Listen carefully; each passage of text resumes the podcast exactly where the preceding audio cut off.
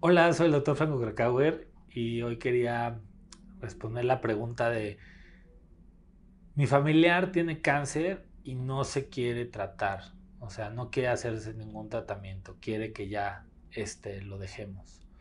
Bueno, es una situación difícil para todos, pero el que tiene la última palabra es el familiar. Lo que sí hay que hacer es convencerlo de una u otra forma a través de llevarlo o una videoconsulta o un video que le muestren o algo de cuáles son las posibilidades que tiene, o sea, cuáles son las opciones de tratamiento. Si es que tiene opción de alguna cirugía, si tiene opción de algún tratamiento de quimio, o sea, ustedes ir con algún médico, explicarles el caso, em, tratar de convencerlo de que se haga algún estudio, etcétera. Si la persona no quiere hacer nada, no quiere ver nada, hay que respetarlo. Hay que dejarlo así y no hay que ser invasivos ni ir toda la familia junto con él y suplicarle y hacer, no, hay que darle su espacio. Hay que darle su espacio.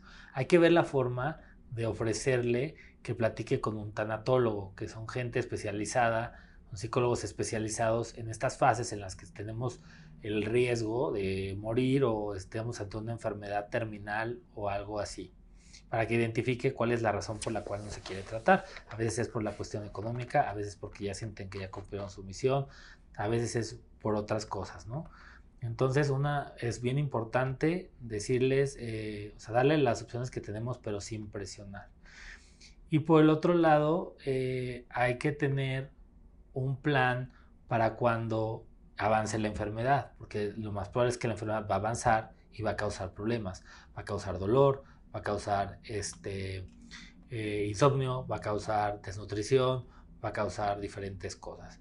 Entonces, sí ya haber hablado o conseguir a alguien en medicina del dolor, en cuidados paliativos, que en un momento dado, cuando se necesite, podamos llamarlo y que nos ayude. El paciente cuando ya tiene mucho dolor o tiene molestias va a pedir ayuda y es cuando nosotros lo podemos acompañar, llevarlo al hospital, etcétera. Pero nunca presionen a algo a tener tratamientos oncológicos, ni con chantajes, ni este, pidiéndose lo demás, ni presionándolo. Cada quien es dueño de su cuerpo y tiene el derecho a decidir si empieza o no un tratamiento.